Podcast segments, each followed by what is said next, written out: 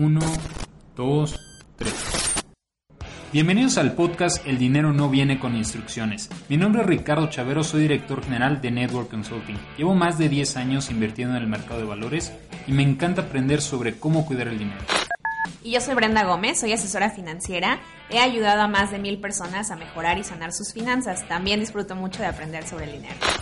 Síganos en nuestras redes sociales, Network MX o búscanos en Google como asesorfinanciero.com.mx.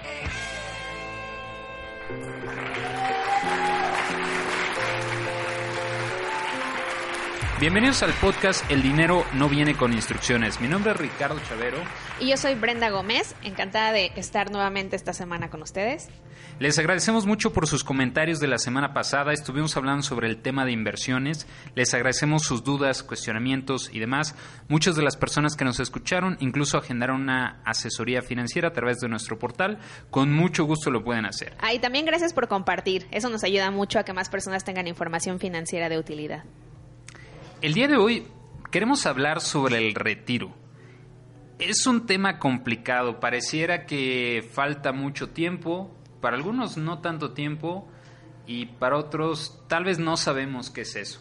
Bueno, y no solo es un tema complicado, sino a veces es un tema que es tan repetitivo, lo escuchan en tantos lados que ya hasta le restan interés, como de, ah, bueno, sí, el retiro no parece tan relevante.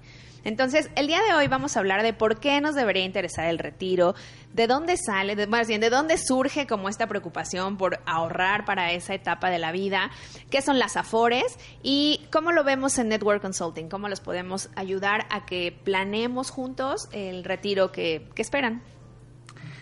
queremos empezar con un poco de datos específicamente en nuestro país. Se calcula de acuerdo a la CONSAR que cerca del 86% de la población, cuando lleguemos a la edad de retiro, que en México es a los 65 años, el 86% no vamos a tener una forma de depender para el retiro.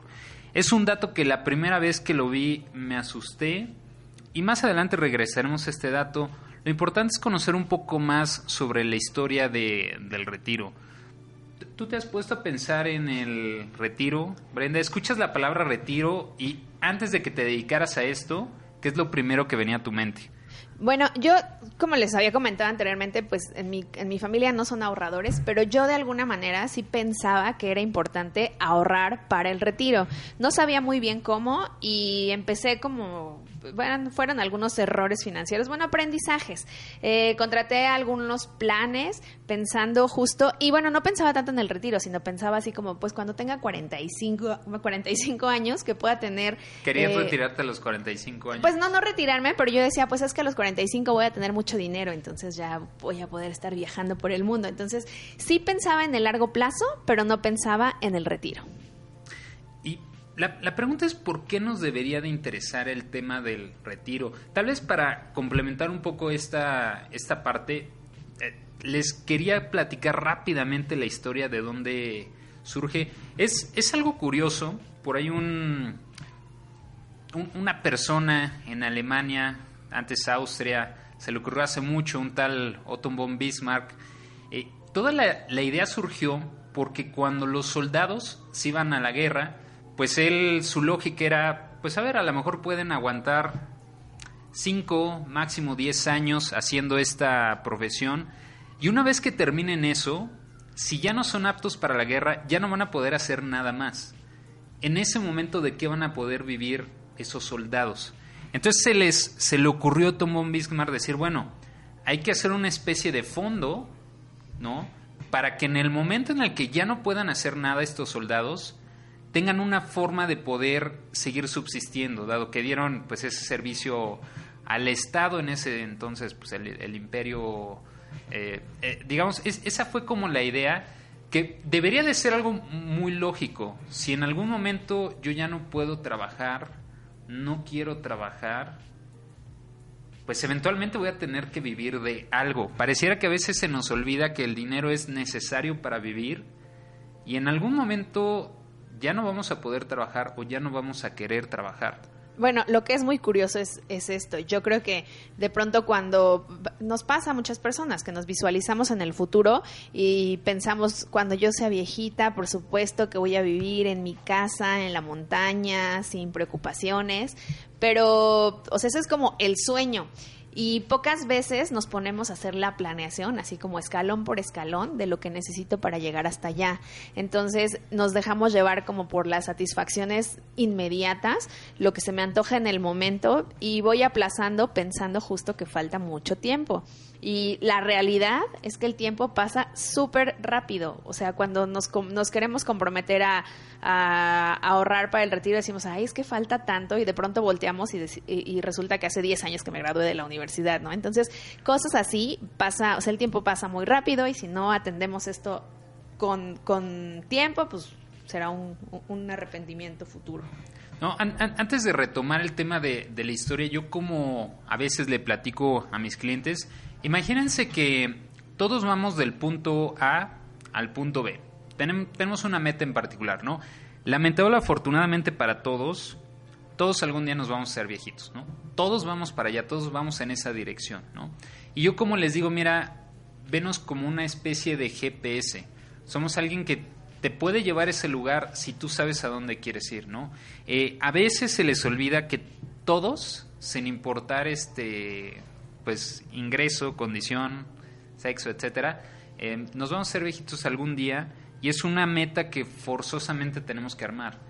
Todos podemos tener metas muy distintas, ahorrar por un coche, una casa, etcétera, pero es una meta que no podemos evitar, que eventualmente va a ir, va a ir para allá, ¿no? Entonces, eh, siguiendo un poco con, con la historia y no hacerlo tan complicado, básicamente en el, en el mundo hay dos tipos de esquemas de, pensiones o, de tema de retiro, ¿no? Uno se le conoce como aportación definida, que ¿qué es eso? Llego a tal edad, 65, antes 55 años, 53 años, la edad que en cada país se determine, en el caso de México, ahorita es a los 65 años, y en ese momento ya sé cuánto me va a tocar. Ah, pues si yo ganaba 50 mil pesos, cuando me retiro, pues va a ser el 70% de ese monto que eso es real para los que tienen ley 73. Ahorita entraremos a ese punto, ¿no? Y hay otro esquema que se le llama eh, beneficio definido o beneficio definido es el que mencionamos, ¿no? Ya, ya sé cuánto me va a tocar. Y otro es una aportación definida. Ahí es, yo sé cuánto voy a aportar de mi dinero y se va a invertir en algo. Y ese algo cuando llegue a cierta edad o me lo van a dar o me van a dar poco a poco y, tengo que vivir con eso, ¿no? Que es más o menos el esquema que tenemos nosotros con el Afore. Es decir, Ley 73, que son los que empezaron a trabajar antes del 97, no les toca Afore y como funciona es, llego a cierta edad y me van a dar un monto ya preestablecido y ese lo voy a tener hasta el último de mis días. En el caso del Afore, y aquí es donde viene el gran tema de qué es el Afore, que ahorita hablaremos, es un porcentaje de tu ingreso, vamos a suponer que si ganas 15 mil pesos eh, netos, quiere decir que entonces ganas como 22 mil brutos, una parte de eso que te están quitando se está yendo directamente a tu afore. Y en promedio va a ser el 30% de tu ingreso promedio, ¿no? En el caso de México van a ser como 2.500 que van a tener cuando cumplan 65 años, que ese es el promedio ya que entraste en el tema de las AFORES, bueno, pues las AFORES son instituciones que administran los fondos para el retiro. Em, las personas que estamos dentro de la de la población económicamente activa y sobre todo como dentro del mercado regulado, es decir, que estamos dados de alta. Que como dato, población económicamente activa son los que estamos trabajando. Exacto, los que trabajamos. Entonces, eh, bueno, también estamos eh, habemos como una masa grande de los que trabajamos, pero hay unos que están dados de alta en el Seguro Social o en el ISTE y hay otros que no. Entonces vamos a irnos a los que están dados de alta en el IMSS o en el ISTE, que eh, por ley eh, una vez que les pagan, o sea, ya recibimos nuestro sueldo y una, un porcentaje de ese sueldo se va directamente justo a estas aportaciones para el retiro. Las afores son aportaciones tripartitas. Una parte la da el trabajador, que es lo que le descuentan en su nómina, otra parte la da el patrón y otra parte la da el Estado. Eh, entonces, a partir, justo como decía Ricardo, de la ley del 97, pues ahora tenemos que cumplir con 1.250 semanas de cotización para que en la etapa de retiro... ¿Qué, números humanos, 1.250 semanas son 25 años? ¿Ah? Antes eran 500 semanas. ¿Qué quiere decir? Claro, antes la expectativa de vida era más reducida, ahora la expectativa de vida que, que tiene esta generación es mucho más alta, por eso es que también se modificó la edad para, para el retiro. Y justo este año el tema de las afores está sufriendo un cambio como en el tema de administración, porque antes se administraban por grupos de edad y una vez que salías como de ese grupo de edad, cambiaba el modelo de administración o de inversión hacia el siguiente bloque de edad. Lo que pasaba con esa modalidad es que, por ejemplo, se tenían que vender todas las posiciones en las que se invertían y eso representaba una pérdida para el portafolio. A partir de este año, el cambio con la administración de las afores es que se van a invertir por bloques de edad, pero ya se van a mantener en ese bloque bloque toda la vida, eh, pues toda la vida del trabajador, que financieramente esperan que tenga un mejor eh, rendimiento. Que, un poco para entender esto de lo que estamos hablando, acuérdense que hay dos relaciones infalibles, digamos, en, en, el tema del dinero, las finanzas y hasta yo creo en la vida, ¿no? A mayor beneficio o mayor ganancia, el riesgo o la volatilidad que representa es mayor. ¿Qué quiere decir? Que si de pronto ustedes escuchan en, o ven algún anuncio que les paga un 100% de rendimiento, además de que seguro es un fraude, eh, representa también mucho riesgo. Entonces, la segunda relación importante en las finanzas es que a mayor tiempo o plazo el riesgo disminuye. Por eso es que antes, dependiendo la edad en la que estaban, pues podías tener una CIEFORE 4, 3 o 2, que son sociedades de inversión o fondos de inversión especializadas en fondos de retiro, ¿no? Es decir, parte de ese dinero que comentaba Brenda del empleado, patrón y gobierno, lo invierte, lo invierte alguna institución y lo subdivide en estos fondos, que es principalmente por qué edad tienes.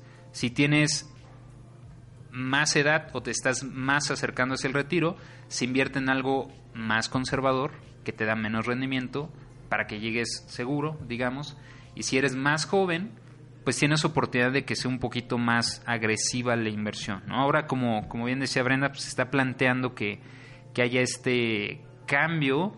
Eh, no sé si necesariamente vaya a ser el, el óptimo o no, por en qué instrumento se puede, se puede invertir, ¿no? Pero a grandes rasgos, ese es el Afore. Muchas veces nos preguntan, oye, ¿puedo hacer retiros de mi Afore? No. Y vamos a tratar de entender por qué. Si hay, si hay algunas excepciones que, que, podremos dejar en, en nuestro blog, pero la principal razón es porque lamentablemente en México no tenemos la cultura del ahorro. ¿Qué quiere decir? Que si dejaras esos casi 40 millones de mexicanos que llegaran a su etapa de retiro y pudieron hacer disposición de sus recursos, lamentablemente el 99% de la población llegaría sin nada al retiro. Por eso es que lo hacen obligatorio y que no puedas hacer retiros, por si no obviamente llegarías, eh, si de por sí va a ser muy poco con lo que se va a llegar, cerca de 2.500 pesos para tu retiro, ahora imagínate si haces eh, disposición de esos recursos, por eso es que específicamente en México no se puede hacer. Hay otros países como Estados Unidos donde uno siempre puede disponer de ese recurso. Claro, es un tema cultural distinto, saben que lo tienen que hacer porque si no, pues nadie les va a ayudar. Y, aquí posiblemente tenemos todavía, pues es distinto cómo lo, lo percibimos en, en México. Leía, por ejemplo, que el promedio de edad en Estados Unidos en el que empiezan a hacer aportaciones para el retiro es a partir de los 22 años. Y lo que sucede en México es que se logra, o sea, realmente y tristemente la única aportación que logran hacer para sus planes de retiro es, lo que hacen a la FORE, porque es automatizada, porque no tienen otra opción y porque se las quitan. Pero realmente como que nos falta mucho desarrollar ese músculo del ahorro, de hacer aportaciones, eh, pues ya sea voluntarias o a través de otras herramientas que ya también les contaremos de estas herramientas en las que los pueden hacer. Pero sí es importante que desde muy jóvenes, desde, desde que empecemos a trabajar, tengamos el desarrollo del músculo del ahorro para que realmente tengamos el retiro que estamos esperando. Eh, ahora, justo otra vez tocando este tema de las afores, Ricardo, Eh, una inquietud es eh, mucho de, a ver, pero me voy a ir a la, a la FORE que me dé más rendimientos o menos rendimientos. Eh, pues en realidad la, distribución de las AFORES es prácticamente muy, muy parecida. lo que cambian son las comisiones. Entonces, ¿cómo elegirías la mejor AFORE, Ricardo? Pues miré obviamente por las comisiones más bajas. Lo, lo que comentas es muy importante, Brenda. Por, por regulación, por ley, solamente las AFORES pueden invertir en cierto tipo de instrumentos. Lamentablemente esta ponderación no necesariamente es la que va a maximizar en, en el largo plazo. Nosotros comentábamos en el tema de inversiones y, lo veremos más adelante en otros capítulos. Eh, nosotros recomendamos otra estrategia para, para poder complementar ese tema de, del retiro. ¿no? Usualmente lo que recomendamos a nuestros clientes es, bueno, elige la que tenga comisiones más bajas, que tenga un desempeño, pues, digamos, mediano, ¿no? En general, casi siempre son dos las que mencionamos, Osura o Profuturo, que son las que históricamente han tenido mejor desempeño. Pero usualmente la recomendación es trata de tener un plan de ahorro privado donde tú puedas decidir cuánto estás aportando, cómo se está invirtiendo y que tú tengas el control de tu dinero. Dado que en este caso, eh, bien o mal, estamos sujetos a si hay un cambio regulatorio, si de pronto, ¿qué es la realidad hoy, cerca del 60% se invierte en CETES, es decir, de cierta forma es como la caja chica del gobierno y que son miles de millones de, pesos, son de hecho millones de millones de, pesos. Eh, si está bien o mal, eso no es tema de este momento. Quiere decir que están instrumentos que no necesariamente crecen. Y lo que uno está buscando en largo plazo es que el patrimonio pueda crecer. Porque veámoslo de una forma muy sencilla, ¿no? Si, y, vamos a poner números muy, muy básicos. Vamos a suponer que vamos a vivir hasta los 80 años. Y vamos a suponer que empezamos a trabajar a los 20 años. Que empezamos a trabajar a los 20 años y la edad de retiro fuera a los 60 Quiere decir que vas a trabajar 40 años, que es difícil en como estamos hoy, que con lo que ganamos pues podamos tener todo lo que necesitamos, pero esa es la lógica, vas a trabajar 40 años para que luego no trabajes 20 años y esos 20 años puedas vivir sin nada con lo que trabajaste 40 años. Entonces, si fijan, las matemáticas están muy complicadas. Si en los 40 años no hicimos esa bola de nieve, no acumulamos eso para poder disfrutar 20 años sin tener que trabajar, se vuelve algo sumamente complicado. Ahora, Brenda, digo, seguramente muchos de, nuestros clientes que se acercan y dicen, oye, es que yo tengo 22, 23 años, ¿por qué me debería de importar el tema de, del retiro? Es que lo veo muy lejos. Y yo me acuerdo mucho cuando, cuando empezaba recién a, invertir en el mercado de valores, yo decía, bueno, pues esta inversión igual y en 2, 3 años ya va a rendir frutos. Ahora entiendo y a veces digo, bueno, es que yo, yo también lo vi así en algún momento, pero tú decías una analogía muy buena, Brenda. Es, es como una especie de hacer ejercicio, ¿no? Si te estás preparando para un maratón, pues no es que corres una vez y ya nunca más, porque lo que estás buscando es hacerte un hábito y al final del día el tema de ahorrar para el retiro, porque el dinero lo vas a ocupar toda la vida, debería de, como tú dices, de ser un músculo que estamos ejercitando. Decir, oye, cada vez eh, voy a tener más tranquilidad para el retiro. No quiere decir que dejamos de hacer cosas hoy. Estamos destinando una parte pequeña, pero que sabemos que va creciendo en el largo plazo. Sí, además justo como decías, eh, me ha tocado con algunos clientes muy jóvenes, como de 22 años más o menos, que me dicen que no están interesados en ahorrar para el retiro, que porque es una meta muy lejana. Lamentablemente, y digo, también es hasta como de actualidad, que estemos tan preocupados por la inmediatez. Y también todo esto que vemos a través de redes sociales, como de estilo de vida, que el estilo de vida es súper eh, deslumbrante, ¿no? Se ve muy brillante, que tienen viajes que tienen ropa bonita. Entonces, eso aparentemente, eh, bueno, además de que es muy llamativo, pues resulta ser la prioridad de ahorro para los jóvenes. Y pues eso se acaba pronto. Se acaba pronto y si no si no aprovechan como estos años donde pues no tienen tantos compromisos financieros, o sea, no tienen una familia que mantener, no están pagando la casa, algunos, por ejemplo, todavía viven en casa de sus papás. Entonces, tienen la posibilidad de hacer un ahorro grande para el retiro. Y porque como hablábamos la semana pasada de inversiones, el tema del interés compuesto es mientras más tiempo pase, pues más voy a ganar. Entonces, si de alguna manera me voy a, me voy desarrollando ese músculo del ahorro, pues resulta que cada vez va a ser más fácil, va a ser parte de mi vida, va a ser parte como de mis, de mis salidas fijas, que va a ser mi ahorro, pues conforme me vaya acercando al, al momento de retiro, en lugar de sentir estrés por ya no saber de qué voy a vivir, pues voy a empezar a sentir como tranquilidad y al revés, ya, me va, ya voy a poder soñar o como ilusionarme sobre qué quiero hacer en mi retiro, me da la posibilidad de decidir. Entonces, pues este es justo lo que vemos nosotros en Network, que en Network nosotros eh, buscamos que cada persona dentro de su planeación financiera incluya el retiro. Entonces, eh, nosotros eh, trabajamos con planes que justamente hacen aportaciones regulares, pero que así como la FORE, que les ayudan a domiciliar de su cuenta ya su aportación. ¿Eso de qué sirve? Pues que casi no lo sienten, o sea que ya de alguna manera ya, se ya están acostumbrados a que en su estado de cuenta hay una domiciliación y tienen la tranquilidad de que están construyendo su retiro. Es, correcto. Nada más como para dejarles algún dato que es una comparativa que siempre yo menciono para que se queden con este número, si alguien empezara a trabajar a la edad promedio en México, que es a los 23 años, y si hiciera un buen hábito de ahorrar 50 pesos diarios y lo siguiera haciendo hasta los 65 años, podría retirarse con 22 millones de pesos, ¿va? Es algo muy distinto, ¿no? Ahora, la persona que lo hace 10 años después dice, ah, pues ya, ya tengo más de 30 años, nunca ahorrado en la vida y quiero empezar. Si hace exactamente el mismo ejercicio, terminaría con 6.7 millones de pesos. Si se fijan, la, la diferencia son 15 millones. Entonces, disfrutar la vida de los 22 a los 32 años potencialmente nos puede costar por lo menos 15 millones de pesos. Entonces, sí es importantísimo que en el momento en el que llega este tema a nosotros, no lo dejemos pasar. No estamos diciendo, oye, del 100% que ganas, ahorra el 90%. No, obviamente, pues vamos a seguir disfrutando, teniendo experiencias. Acuérdense, nosotros lo que decimos, el tema es cómo distribuimos ese dinero de tal forma que no estemos endeudados, no tengamos ese estrés y también podamos disfrutar el hoy siendo responsables mañana. Sí, y bueno, también una práctica muy común en nuestros días en el, en el medio laboral es que a muchas personas, por ejemplo, los dan de alta.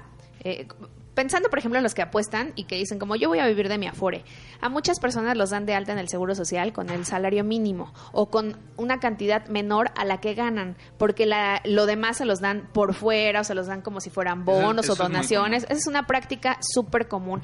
Entonces, eh, vamos a suponer que una persona que gana al mes, no sé, eh, 30 mil pesos, pero que está de alta con el mínimo, pues resulta que su aportación para la afore, pues no va a ser suficiente. Entonces, por eso, justo todas esas personas que se encuentren en esa modalidad todavía pongan más atención y mayor interés en hacer un plan personal de retiro precisamente para que puedan complementar eh, ese ahorro, porque, o sea, esta práctica de que les pagan aparentemente menos ante el seguro social, híjole, todavía tienen menos eh, potencial de generar patrimonio en el futuro.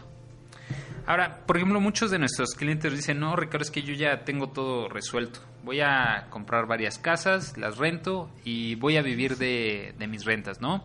Y, y no está mal, es una solución que conocemos de nuestros padres, pero no es la única forma de generar patrimonio, ¿no? El punto 35% de la población en México invierte en el mercado de valores entonces ya sabemos que el 99%, pues a lo mejor la única forma que conoce de hacer patrimonio es una casa, pero véanlo así, si uno quiere pagar hoy en día una hipoteca, por cada millón de pesos tendrías que pagar más o menos 10 mil pesos de hipoteca. Entonces si quieres tener 2, 3 millones, tendrías que 20 años estar aportando por lo menos 20 mil pesos mensuales. Que es muy distinto ahorrar 50 pesos diarios si te vas haciendo ese hábito. Entonces es, una cuestión de... Eh, no es el único camino en el que podemos construir patrimonio, hay muchas más formas, ¿no? Y por supuesto, se agendan una asesoría con Network Consulting, un asesor en específico puede ver tu caso en particular y te puede ayudar a decir, ah, mira, a lo mejor lo que podemos hacer es X, Y o Z. ¿no? Ok, bueno, también quiero hacer solo una nota. Eh, para las mujeres es de verdad súper, súper, súper importante que ahorremos para nuestro retiro, porque en promedio tenemos una esperanza de vida eh, pues más elevada que los hombres. En promedio y lamentablemente ganamos menos. Y también es que, por ejemplo, muchas dedican eh, un par de años al cuidado, es decir, como si tienen un bebé o tienen que cuidar a los papás o algo así, salen de la fuerza laboral durante, durante ciertos periodos. Entonces, con más razón, de verdad, mujeres, ahorremos para nuestro retiro. Nuestra salud va a ser más cara, atender problemas de salud en el retiro va a ser más cara, entonces, va a ser más caro. Entonces, por favor, así como que sea prioridad número uno. Somos muy buenas ahorrando, entonces es nuestro momento como justo de prepararnos para esa etapa. Y ese es todo un tema, ¿no, Bren? Nos, más adelante yo creo podemos hacer un súper episodio invitando a especialistas. El tema de la brecha eh, de género, por supuesto, en el tema financiero es un tema que se da para mucho hablar, que seguramente después trataremos. Eh, como datos interesantes sobre el dinero, cada episodio tendremos como algunos datos muy interesantes sobre el dinero. Por ejemplo, Brenda, no sé si tú sabías que la palabra bancarrota viene del, del italiano. Lo que hacían era que afuera de los, de los bancos, era, de hecho estaba por ley, ¿no? Cuando, cuando un banco quebraba, tenía que literalmente salir a la calle, sacar un banco y romperlo. Porque entonces así ya sabían todos de, ah, ellos no tienen dinero, sin importar qué haya pasado, ¿no? Ah, bueno, pero porque, o sea, eso surge de que los primeros banqueros pues se sentaban en su banca. Sí a, hacer ahí sus cuentas. Entonces, justo la representación era eso. Ya cuando rompían su banca es que habían fracasado como banqueros. Exacto, ¿no? y, por eso también ahí viene la, la palabra banquero. Les agradecemos mucho las, las preguntas. Eh, Julieta de la Ciudad de México nos pregunta, saludos Brenda, Ricardo, nos gusta mucho su, su programa, lo escucho en compañía de mi novio, eso está bien, traten de siempre tener finanzas en parejas sanas y nos pregunta, eh, actualmente no sabemos, y por lo menos antes de escucharlos, no sabían ni cuánto ganaba. ¿Cómo sé y cómo puedo empezar a decidir cuánto es para el retiro, cuánto para vacaciones? Porque no todo quiere que quede para el día de mañana.